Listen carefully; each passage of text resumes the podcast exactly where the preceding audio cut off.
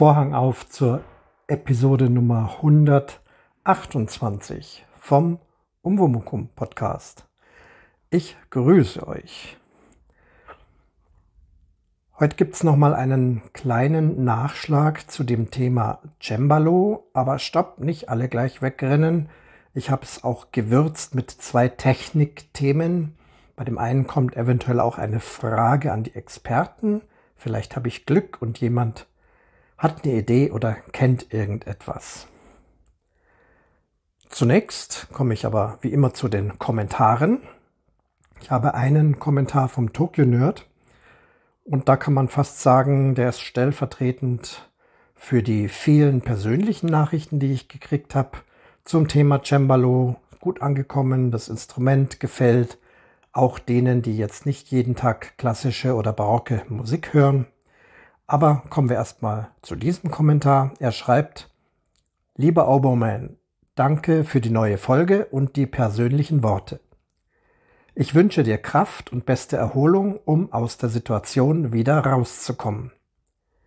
Jedenfalls hast du dir da ein schönes neues Hobby zugelegt. Ein tolles Instrument, das du uns näher gebracht hast.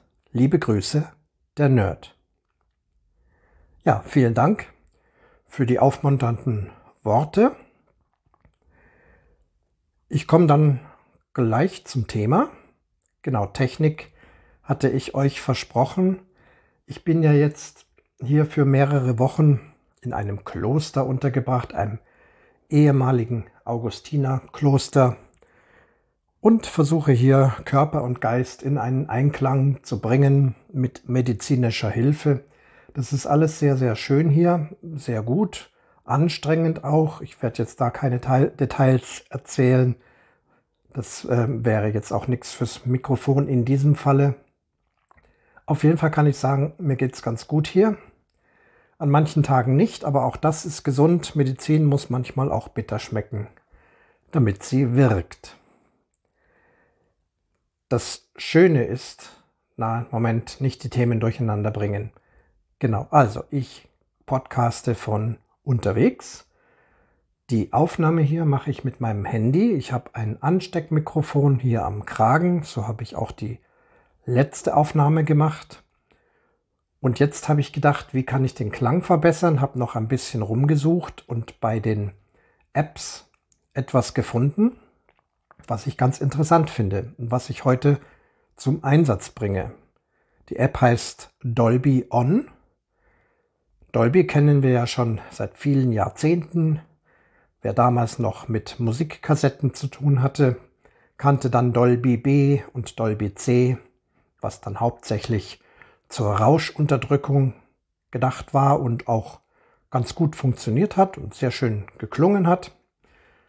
Und diese Firma Dolby hat dann Klangdinge immer weiterentwickelt, vor allem auch im Kinobereich mit Multikanalaufnahmen, auch das Ganze dann ins Heimkino gebracht. Dolby 5.1 kennen wir zum Beispiel. Jetzt in den Kinos Dolby Atmos und so weiter. Ich bin mir nicht ganz sicher, ob diese App wirklich auch von den Dolby Laboratories ist. Es steht unten dran. Sie hat nichts gekostet und es ist wahrscheinlich für die ein ganz simples Ding. Im Prinzip kann man damit direkt aufnehmen oder eine fertige Aufnahme da reinladen. Und wenn man dann den Schalter auf On klickt, dann macht das alles, was es kann. Rausch verbessern, Klang verbessern, Frequenzen anheben oder absenken. Ich weiß nicht was noch alles. Da gibt es eine ganze Menge Voreinstellungen. Ich habe da jetzt mal gar nichts eingestellt, sondern das so in der Grundeinstellung stehen lassen. Und so soll jetzt dann von hier aus der Podcast klingen. Und das werde ich jetzt gleich mal tun. Und ab dieser Stelle jetzt dann, wenn ich Dolby On gemacht habe, dann habe ich den Schalter umgelegt. Also machen wir das mal. Dolby On. Nun ist also der Schalter an. Und ich hoffe, es klingt fülliger für euch, vielleicht ein bisschen lauter. Ich hoffe, ihr seid jetzt nicht zu sehr erschrocken. Das hätte ich vorhin sagen sollen. Aber ja, also mir gefällt das. Es ist so praktisch so ein bisschen ein Auphonic Effekt mit wenig Aufwand, keine Kosten fürs Handy unterwegs. Ich find's schon ganz schick. Man kann dieses Tool natürlich bearbeiten, man kann sämtliche Einstellungen nach eigenen Vorstellungen verändern, man kann diverse ähm, diverse Hilfsmittel auch ganz ausschalten, wenn man möchte. Ich habe es, wie gesagt, jetzt erstmal alles so gelassen, wie es kam, nur schalte auf On. Das ist der Effekt. Nun, ich habe also hier meinen Cembalo ja nicht dabei. Bin mehrere Wochen da und habe mich mit dem örtlichen Kirchenmusiker hier in Verbindung gesetzt und sehe da, tatsächlich hat er zumindest ein Spinett. Was ist ein Spinett? Das ist praktisch ein kleines Cembalo. Hat man in der Barockzeit wirklich im privaten Haushalten gehabt. Es ist sehr, sehr flach, ganz klein gehalten. Die Tastatur, es ist nur ein Manual, eine Tastatur und nur ein Satz Seiten, der so ganz schräg nach rechts geht. Also das Spinett geht nicht wie das ähm, Cembalo oder ein, ein Flügel so nach hinten, sondern seitlich. So kann man es ganz eng an die Wand stellen, es nimmt wenig Platz weg. Es hat also nur ein Register, aber im Prinzip ist es ein Cembalo, es funktioniert ganz genauso, klingt auch sehr, sehr ähnlich. Man kann noch diesen Lautenzug dazu machen, aber die Kombinationen wie bei größeren Cembali minimal bei meinem, was ja immerhin zwei Register hat, aber das habe ich euch alles erzählt, das hat das Spinett nicht. Aber ich kann darauf spielen, das Spielgefühl ist dasselbe. Das Instrument ist nicht gut in Schuss. Ich habe es länger stimmen müssen und es gehen einige Töne nicht darauf.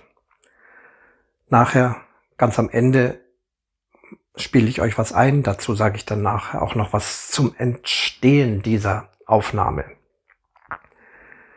Nun, auch hier gab es ein Technik, ein Computertechnikproblem. Ich habe zum ersten Mal überhaupt ein Tablet. Ich habe noch nie ein Tablet besessen und benutzt. Aber jetzt für den Aufenthalt hier schien es sinnvoll, ein einfaches Tablet zu haben, um vielleicht auf einem etwas größeren Bildschirm mal Nachrichten gucken zu können, vielleicht mal einen Netflix-Film oder irgendetwas. Und einfach so nette Angelegenheit. Und als ich mich damit beschäftigt habe, habe ich auch eine App entdeckt von einer sehr bekannten Notenbibliothek, die IMSLP. Die haben eine wunderschöne App, auf jeden Fall für Android. Ich bin sicher, dass es für Apple genauso gibt. Und auf der kann man wunderbar Noten runterladen. Also in dieser Datenbank gibt's lauter Noten, auf denen eben kein Copyright mehr ist, keine Verlagsrechte. Man kann die also wirklich legal runterladen, meistens eine Creative Commons Lizenz dann drauf. Und so schien mir das simpel, meine Bachstückchen und Telemann, was ich da alles so gerade übe, nicht als Notenstapel auch noch mit hierher zu nehmen, denn mein Gepäck ist ohnehin schon riesig, sondern das eben auf diese App zu laden und das dann von der App abzuspielen. Ist jetzt nicht ganz neu, es gibt schon seit vielen, vielen Jahren. Ich sehe immer wieder Musiker, wie sie tatsächlich vom Tablet abspielen, Pianisten oft auch. Dirigenten haben das schon mittlerweile. Ich habe mich bisher noch nicht so damit beschäftigt, aber jetzt ist es das erste Mal. Das Tablet ist allerdings äh, relativ klein. Das ist wirklich ein kleines Tablet. Da gibt es ja noch viel, viel größere. Dann könnte man die Noten besser lesen. Also hier sind leider die Noten noch ein bisschen klein. Ich muss recht nah rangehen mit einer guten Lesebrille, aber dann funktioniert das so für unterwegs und man hat da alles dabei. Das ist also ein ähnlicher Effekt wie bei den E-Book-Readern, wo man dann auch eine ganze Bibliothek an Büchern, was man haben will, alles auf diesem einen flachen kleinen Teil hat. Und beim Lesen dann auch eine wunderbare Beleuchtung hat. Das ist hier eben auch so. Und ich wusste, dass ich eventuell in einem etwas düsteren Raum spiele und so ist das auch dort. Es gibt zwar eine kleine funzlige Lampe, Lampe, die von so einer Orgel rübergeht. Aber da steht eben jetzt nun dieses Spinett und ich spiele von diesem Tablet meine Stücke. Ein bisschen ein Problem ist dann das Umblättern. An sich geht das Umblättern sogar leichter, als wenn man richtige Noten hat. Vor allem, wenn man so dicke Klavierbücher hat und blättert um und dann blättert sich das von selbst wieder zurück, weil das Buch so dick ist. Das sind alles Probleme, die kennt man. Beim Tablet muss man, wie auf dem E-Book-Reader auch, einfach nur in den rechten Bereich kurz reintippen, dann blättert die Seite um. Das ist an sich so ganz schön.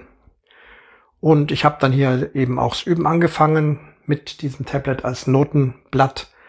Funktioniert prima. Beim Umblättern klappt's nicht immer so gut. Entweder ich treffe nicht sofort die richtige Fläche. Und manchmal, wenn man da so richtig heftig spielt, äh, bleibt eigentlich gar keine Zeit, auch nicht zum Tippen. Denn der Nachteil vom Tablet ist, man sieht immer nur eine Seite. Wenn man gekaufte, gedruckte Noten hat, hat man zwei Seiten geöffnet und ein guter Verlag richtet das normalerweise so her, dass man dann am Ende der zweiten Seite wenigstens kurz irgendwie eine Hand frei hat, also dass er das Umblättern an der musikalischen Stelle so einrichtet, dass es irgendwie auch geht, dass man ganz schnell umblättern kann. Aber von der Seite 1 zu Seite 2 braucht er das nicht beachten, weil die liegen ja nebeneinander offen. Am Tablet natürlich nicht. Da sehe ich nur die Seite 1 und dann geht's also nahtlos über zur Seite 2, ohne irgendeine Chance, eine Hand frei zu haben zum Umblättern. Wenn man jetzt einfach nur so vor sich hin üben will, dann ist es vielleicht unangenehm, aber kurzer Stopp, umblättern, weiterspielen.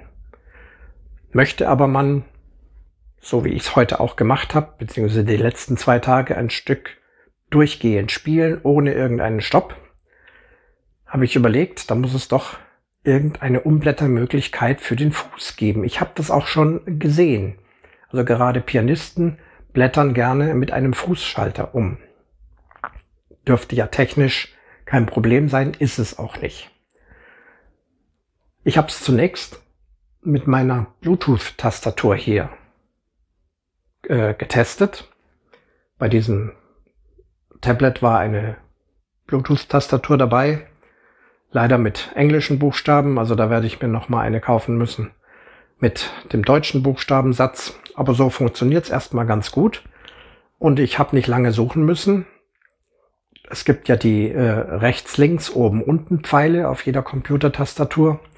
Und mit den rechts- und links Pfeilen ließ sich also dieses Notenprogramm umblättern. Allerdings sind die Tasten sehr klein. Mit dem Finger geht das. Ich habe es dann mal mit dem Fuß probiert, also wenn man den C direkt drüber hat und da dann auch drauf trifft, dann blättert das um. Also das war also so mein selbst gebastelter Umblätterschalter. Ich dachte aber, das dürfte ja kein Problem sein. Das kann nicht viel kosten. Das ist ja nur simples Bluetooth und höchstens zwei Befehle, nämlich nach vorne und nach hinten. Also nicht äh, viele, viele unzählige Tastaturbefehle wie auf so einer Tastatur, sondern nur zwei. Und stöbere also so im Internet bei diversen Anbietern, bei Musikhäusern, bei Online-Musikhäusern, im Amazon und war erstmal sehr verwundert. Du kriegst so ein Umblätterdings für, für die Füße kaum unter 100 Euro, teilweise noch viel mehr. Okay, da ist immer so eine Art Doppelpedal, also für einmal für nach vorne oder wieder zurück.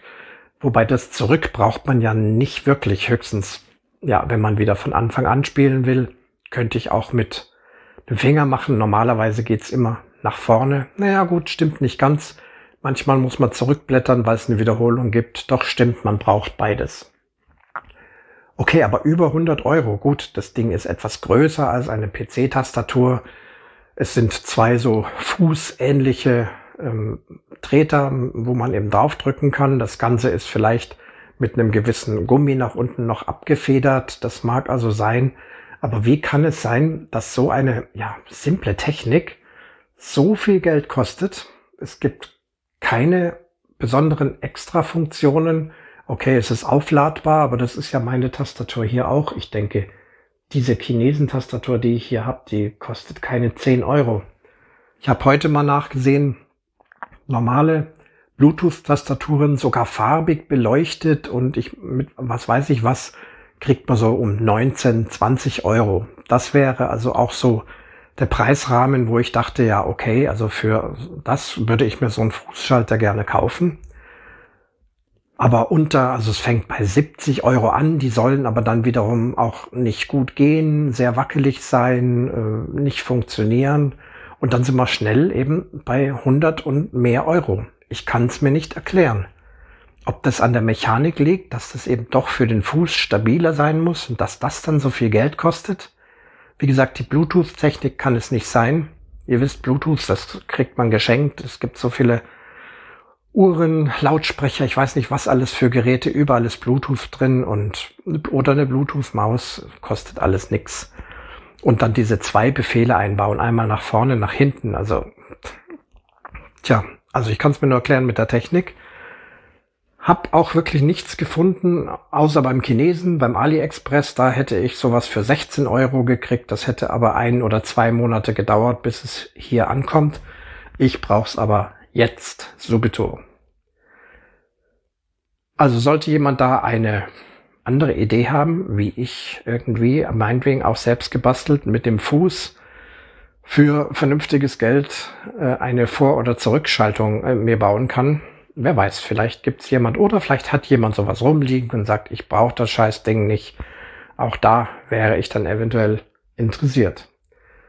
So muss ich also jetzt mit meinem großen C auf dieser Tastatur das Umblättern machen, zumindest wenn ich ein Stück wirklich durchgehend spielen will.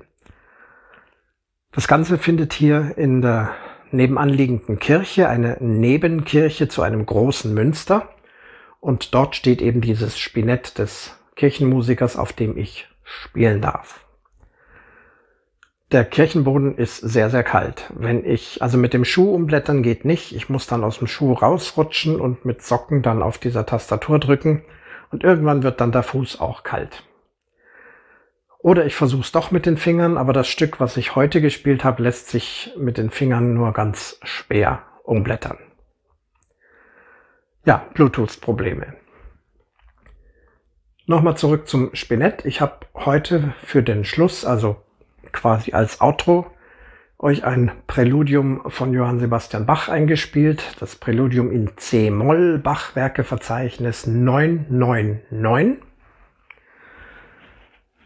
Der Louis Seifer, wenn er immer noch zuhört, was ich vermute, müsste dann die Zahlen bitte einfach umdrehen, damit es für dich auch passt. In dem Zusammenhang grüße ich dich recht herzlich. Ja, die Aufnahme. Ich wollte auf jeden Fall eine Aufnahme machen in einem Sitz durch, ohne Schneiden.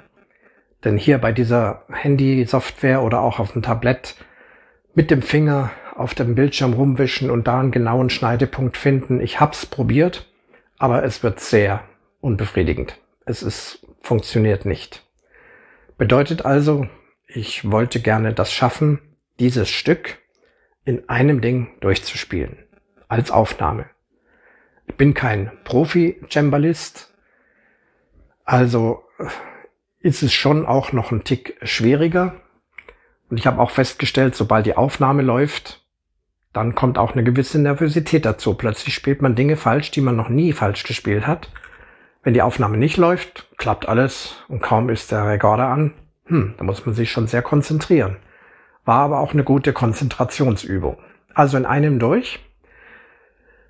Zudem, dass das Stück nicht so einfach ist. Es ist jetzt keine Höchstschwierigkeit, um Gottes Willen, aber man muss schon gut gucken und teilweise große Sprünge, wilde bis wildeste Harmonien von Bach. Also wenn man da reinhört, unglaublich, was er da schon wieder äh, alles geleistet hat an modernen Harmonien, kann man sagen. Ist auch noch das Auseinandersetzen mit diesem Spinett, was eben so seine Probleme hat.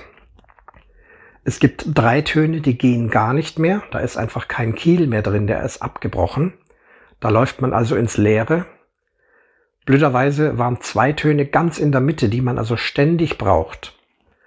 Und ich habe dann diese Springer, so nennt man ja diese Tonerzeuger, dort rausgenommen und versucht am Rande des Spinetts ganz links oder ganz rechts bei den ganz tiefen oder ganz hohen Tönen einen Springer zu finden, der dann dort reinpasst und auch so eingerichtet ist, dass er die Seite auch trifft. Das war auch nicht jedes Mal der Fall. Es muss immer sehr individuell eingestellt werden. Letztendlich ist es mir gelungen, also die Töne in der Mitte sind jetzt da. Dafür fehlen sie ganz unten und ganz oben. Und auch bei diesem Stück habe ich das ein oder andere Mal dann doch auch einen dieser Töne gebraucht, aber die kommen dann halt jetzt eben nicht. Das nächste Problem ist, bin das Instrument noch nicht so gewohnt.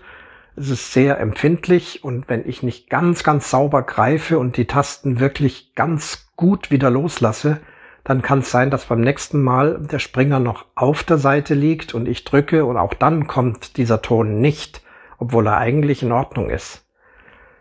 Und dann habe ich angefangen aufzunehmen gestern, zwei Stunden lang, ich weiß nicht wie viele Aufnahmen, etliche Aufnahmen. Und immer war irgendwas. Klar, je weiter hinten man nach hinten kommt, irgendwann schaltet auch der Kopf aus. Plötzlich war ich dann wieder in Gedanken schon bei diesem Podcast, was werde ich wohl erzählen und sobald man da abschweift, ist es auch schon passiert. Also kleinste Unkonzentration und schon ist ein falscher Ton drin. Richtig falsche Töne wollte ich eigentlich nicht abliefern, also wieder aufgenommen, wieder aufgenommen. Später dann doch mal in zwei Teilen. Das habe ich dann hinbekommen, zwei halbwegs fehlerfreie Teile gespielt, die dann versucht zusammenzuschneiden. Klingt furchtbar, man hört den Schnitt und ich habe es auch nicht hingekriegt, dasselbe Tempo zu spielen. Plötzlich war der zweite Teil viel, viel schneller. Das hätte auch jeder gemerkt. Also ich habe auch das wieder verworfen dann kommt noch dazu, generell beim Cembalo spielen und beim Spinett ist es genauso, auch wenn man die richtigen Töne, die richtigen Tasten trifft und aber mit den Fingern zu sehr zwischen die kleinen Tasten, beim Klavier nennen wir sie schwarze Tasten, ihr erinnert euch, beim Cembalo ist es andersrum, sind es also die weißen. Egal, wenn man da so mit dem Finger zwischen die Tasten greift und die leicht streift, dann werden auch diese Töne sehr schnell angeschlagen. Man hat also immer wieder auch mal Nachbarstöne, die da mit losgehen. Das konnte ich auch bei der jetzig vorliegenden Aufnahme nicht ganz vermeiden. Also auch diese Aufnahme ist nicht 100% fehlerfrei. Eben aus diesen Gründen. Erstens fehlen Töne. Ich habe teilweise diese fehlenden Töne dann durch andere ersetzt, die in der Harmonie noch reinpassen, aber Bach hat das so nicht geschrieben. Aber ich dachte mir lieber einen passenden anderen Ton als gar keinen. Sonst ist dann eben so eine hörbare Lücke, wäre auch komisch. Das war also auch, ist so im Laufe der Aufnahmen gekommen. Ich bin heute Vormittag wieder in diese Kirche gegangen, habe wieder zwei Stunden lang aufgenommen. Ungelogen, ich habe dieses Stück mehrere hundert Male gespielt. Es dauert so zweieinhalb Minuten. Immer, immer wieder, immer wieder Aufnahmeknopf. Und dann passiert doch wieder irgendwas und dann passiert es zu oft. Wenn das eine passiert, dann kommt ganz schnell das nächste und dann wieder auf Stopp. Die meisten dieser Aufnahmen habe ich dann auch gleich verworfen, wenn ich wusste, nee, das kannst du auf keinen Fall nehmen. Letztendlich hatte ich dann elf Aufnahmen, die ich auch als Datei abgespeichert habe, die sich letztendlich gesteigert haben. Am Schluss hatte ich nochmal ähm, dann beim Nachhören reingehört zwischen der zehnten und der elften Aufnahme. Also ich habe jetzt die elfte Aufnahme genommen. Damit muss ich jetzt zufrieden sein. Es ginge noch besser, aber der Kampf mit dem Instrument, der Kampf mit den eigenen Fingern, der ist doch noch ein großer, aber jetzt ist es doch soweit, dass ich es äh, einigermaßen mit gutem Gewissen rauslassen kann. Und ich finde es ein faszinierendes Stück. Es hat unheimliche Kraft und wie soll ich das beschreiben? Also ich bin richtig gefesselt von dem Stück. Es hat mir nichts ausgemacht, jetzt zwei Tage lang, vier Stunden lang immer wieder dieses Stück zu spielen. Ist auch eine gute Übung. Also es ist wirklich besser geworden. Ein Tasteninstrument, genauso wie auch ein Streichinstrument, muss einfach auch viel, viel mehr geübt werden. Die Fingerfertigkeiten, die beiden Hände, die immer unterschiedlich spielen, das ist schon nicht so einfach. Oboe spielen ist auch nicht einfach, aber Oboe spielen habe ich studiert, mache das tagtäglich seit Jahrzehnten rauf und runter und da fällt natürlich einiges mittlerweile leichter. Am Anfang war das auch nicht einfach, musste ich auch sehr viel üben. Aber jetzt merke ich so ein bisschen, dass mir die Geduld fehlt. Wenn ich mit der Oboe irgendeine schwere Stelle übe, dann habe ich das je nach Länge der Stelle doch in einer relativ schnellen Zeit drauf und kann das komplett gut spielen. Und jetzt bei dem Spinett-Spielen habe ich gemerkt, das dauert einfach alles viel, viel länger. Ich kann üben und kann üben Und dann mache ich wieder die Aufnahme und dann ist da wieder eine Unsicherheit. Dann kommt dieses Umblättern dazu, die Koordination mit dem Fuß. Später habe ich es dann doch noch mit dem Finger umgeblättert. Das ging dann auch noch mal irgendwie. Ich glaube, die vorliegende Aufnahme ist dann tatsächlich auch mit dem Finger umgeblättert worden, ohne dass ich allzu lang irgendwie stehen bleiben muss oder langsamer werden muss und so weiter und so fort. Ja, hat viel Spaß gemacht. Ich ende jetzt hier auch mit dieser kleinen Episode.